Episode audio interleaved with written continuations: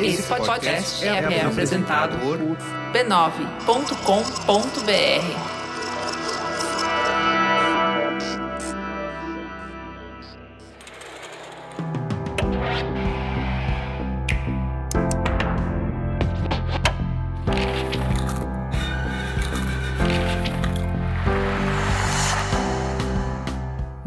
Mamileiros e mamiletes, eu sou a Juva Lauer. Eu sou a Cris Bartz e esse é o Mamilos Cultura, o nosso espaço para compartilhar as reflexões que a gente teve a partir de produções culturais.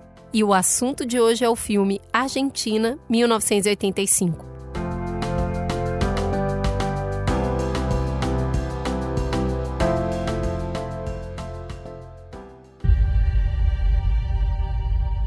La historia no la hicieron tipo como yo.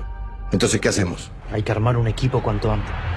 Tenemos cinco meses para presentar prueba irrefutable contra nueve comandantes. A mí me torturaron, a mí me secuestraron. Vamos a darles a los militares lo que ellos no les dieron a sus víctimas. Esta es nuestra oportunidad. Quizás sea la última.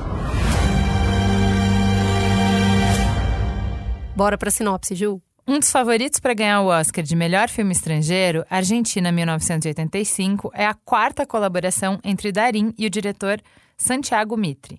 A trama, inspirada em fatos reais, acompanha a jornada de Júlio Estraceira, promotor responsável por acusar nove militares argentinos por crimes contra a humanidade durante a ditadura. Na impossível tarefa de montar um time para o julgamento, seu caminho cruza com Luiz Moreno Campo, um jovem promotor vindo de uma família militar.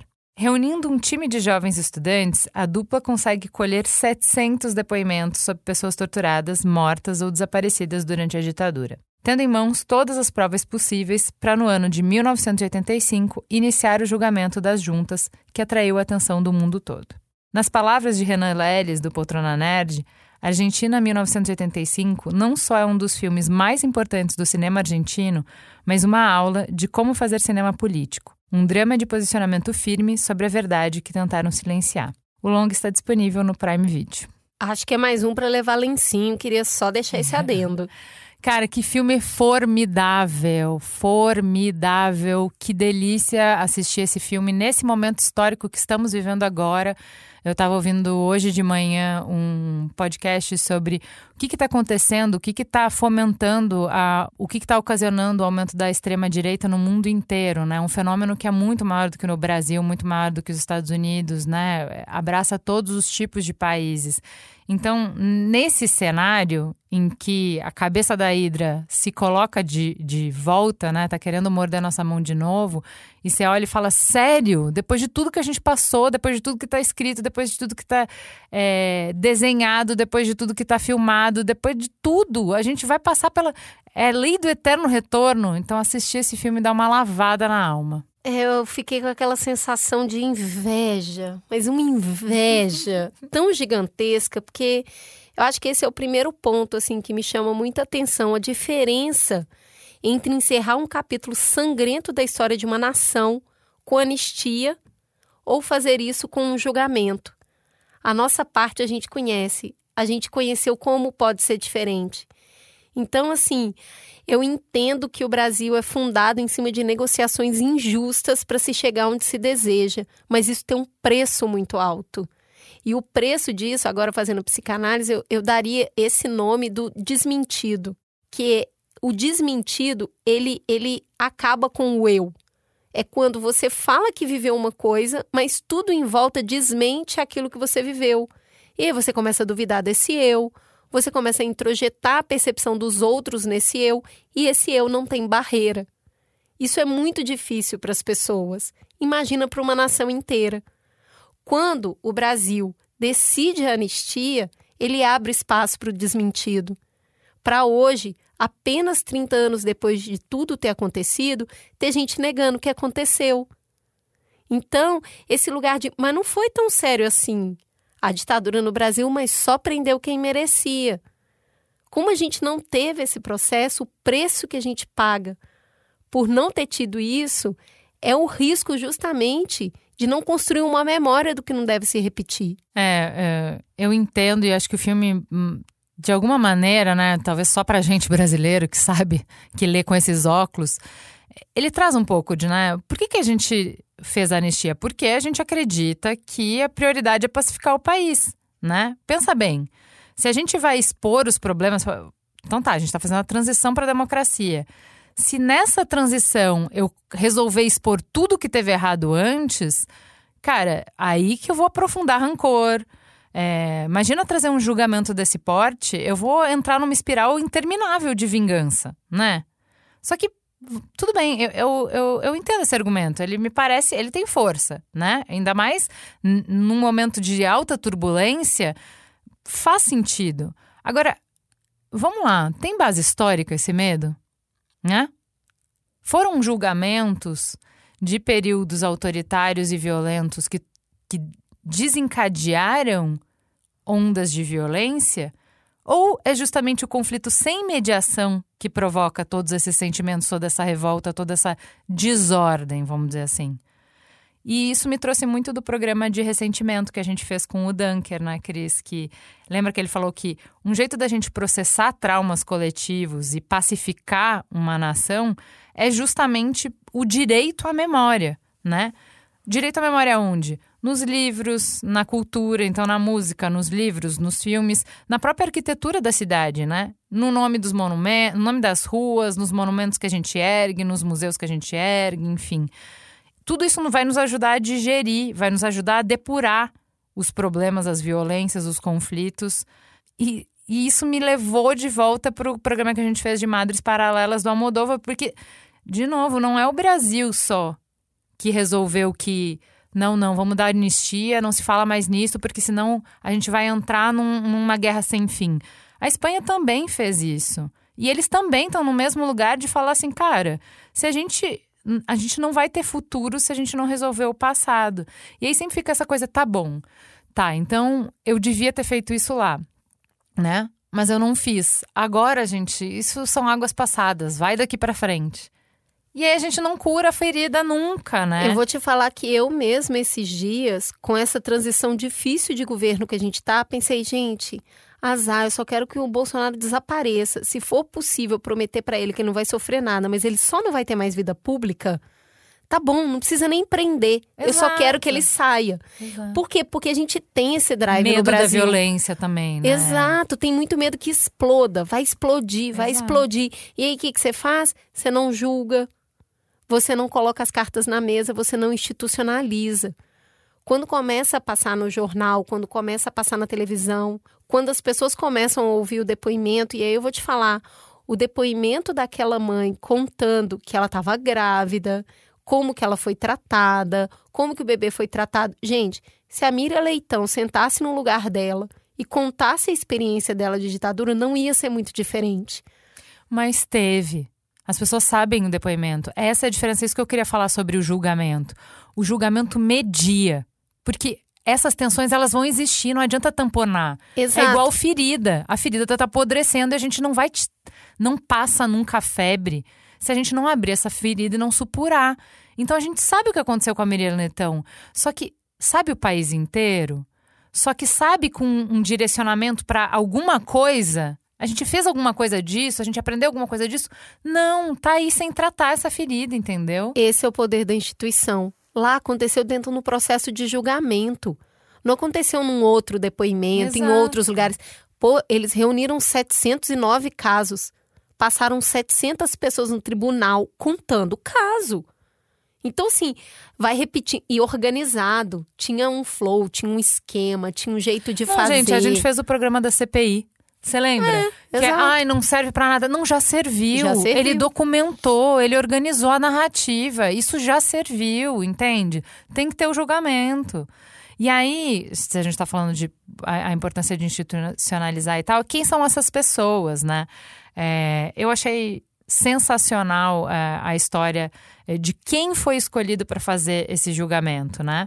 É, porque, vamos lá, vamos olhar para o que a gente está vivendo aqui. Nesse processo, principalmente agora nessas últimas eleições, vai, último ano, a gente tá num processo. Os últimos oito anos tá assim.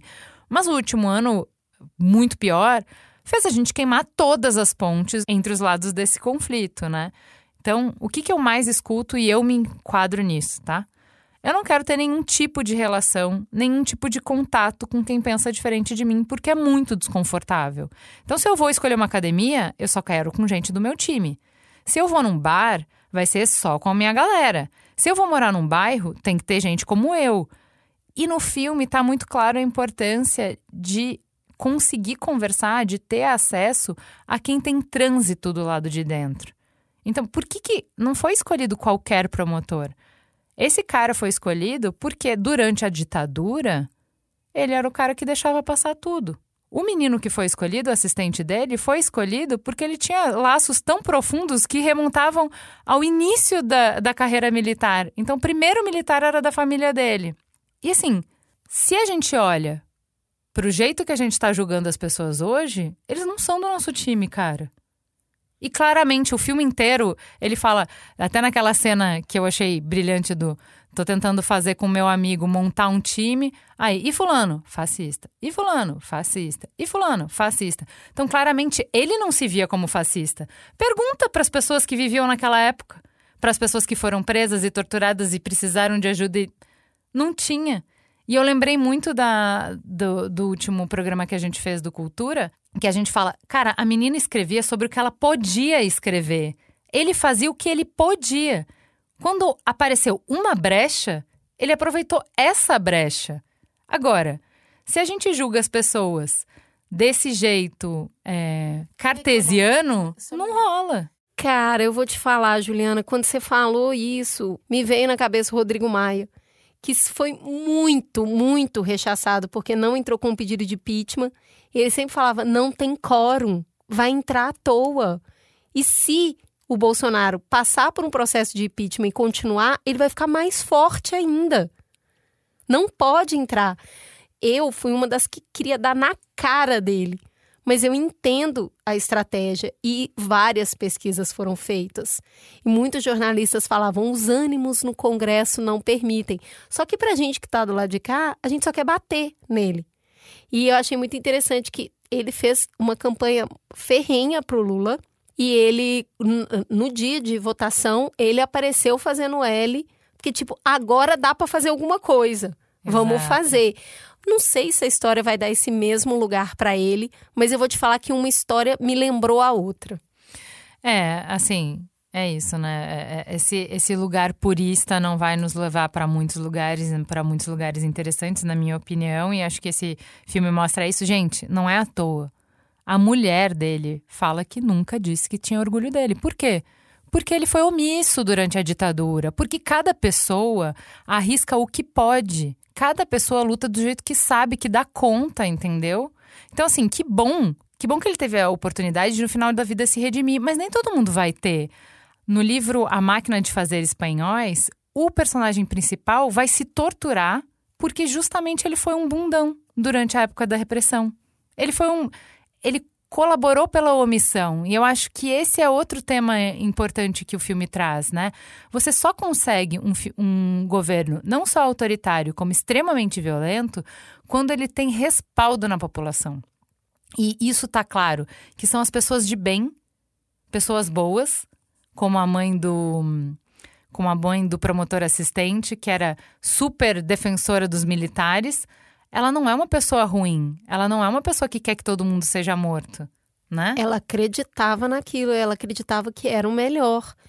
Tem uma cena que ele e o rapaz discutem, e ele fa... o assistente dele fala sobre a omissão e ele fala: "Você está falando de mim?" Ele sabe quem ele é. claro, é. Cara. Ele sabe o que ele foi. E aí, esse momento de virada, de inclusive precisar de pessoas jovens na equipe, precisar de pessoas diferentes dele. Eu gostei muito da cena que o rapaz insiste muito para ir na televisão. Uhum. E ele fala: não vou, não vou, não vou. O rapaz fala: então eu vou, ele ser é adulto, faz o que você quiser. Cara, e que basicamente é, a gente vai ter que ir no Jornal Nacional falar com o Bonner que apoiou o golpe. É, cara. Com o Ratinho, preciso, vai, cara. que é mais difícil ainda. É, cara, precisa ir, vai ter que ir lá. E aí, a hora que o rapaz volta e tem aquela cena jocosa, porque argentino é um desgraçado fazendo roteiro, e é muito maravilhoso, tem pitadas de humor nesse filme que são incríveis. Tem essa hora que eles recebem um rapaz numa mesa de bar E ele passa a mão no rapaz e fala: O que, que é isso? Ah, eles passaram um, um pó para tirar o brilho, mas ninguém conseguiu tirar seu brilho. ele reconhece que foi uma boa jogada e de um jeito muito legal. É, aliás, a colaboração entre gerações ali é essencial para a mágica acontecer, né? Então, se eles não tivessem um promotor muito safo, que sabe navegar, que entende a linguagem, não tinham conseguido, mas ele sozinho é cínico demais, ele também não teria conseguido.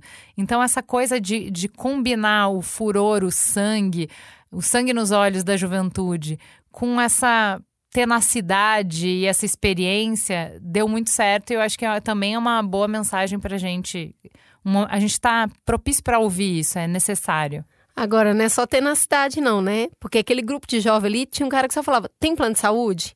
Vai pagar hora extra? Aí o outro falando: por que, que você tá aqui? Eu tô aqui porque minha mãe não mandou eu vir. Não era todo mundo militante, não Exato. era todo mundo consciente, mas todo mundo estava bem afim de fazer. Então eu acho que quando você não tem escolha e o que é dado para você trabalhar, aí você faz certo, você faz dar certo. Nesses grupos que a gente monta, que é isso, não, eu quero uma pessoa muito consciente, uma pessoa que saiba exato.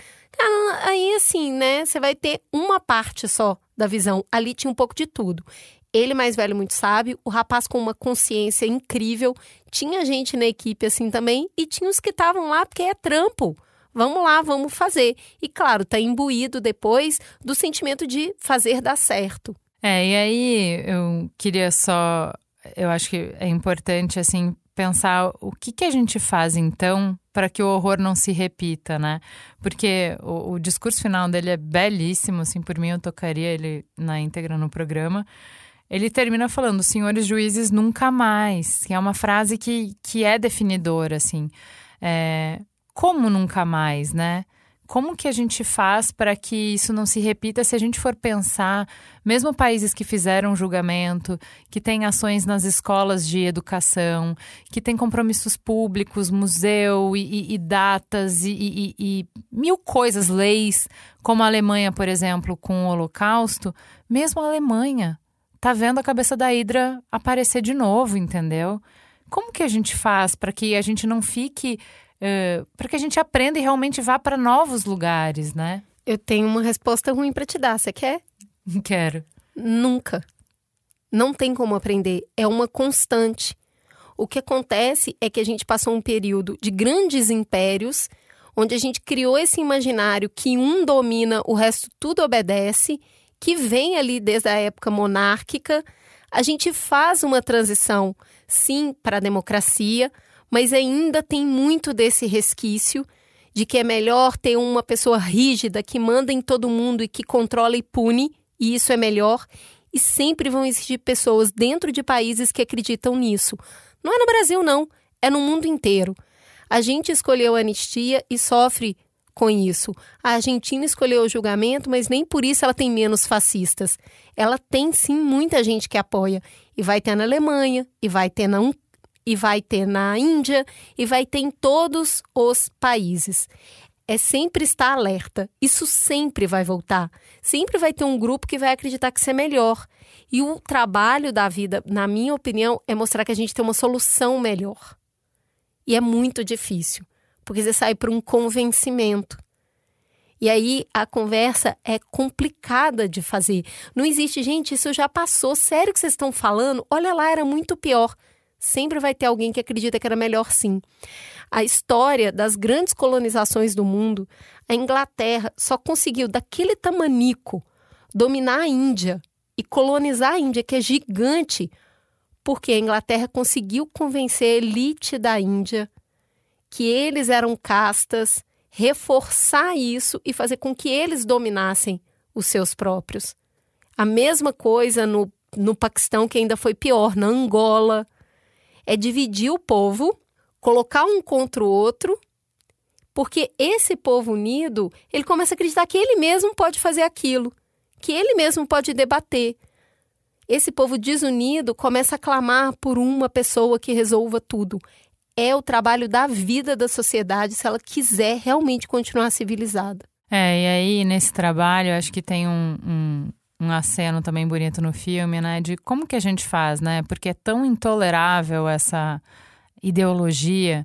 como é que a gente mantém diálogo, porque a gente vai ter que, se o, jogo é democracia, a gente vai ter que convencer as pessoas, todos os dias acordar para convencer as pessoas que o autoritarismo não é a melhor solução, de que a violência não é a melhor solução, não é o melhor caminho.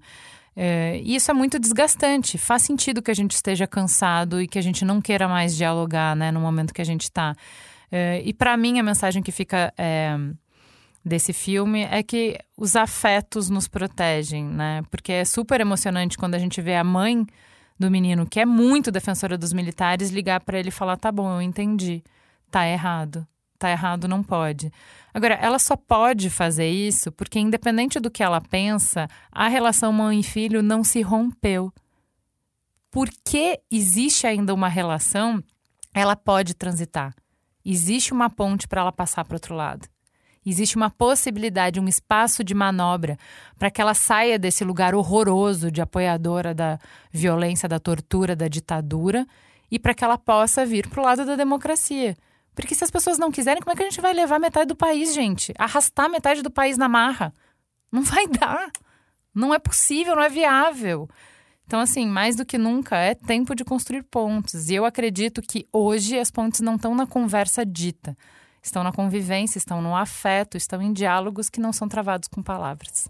É isso aí, Juliana. Temos um programa? Temos um programa, fica a gostosa sensação de mais um Mamilos no Ar. Beijo, gente. Até semana que vem.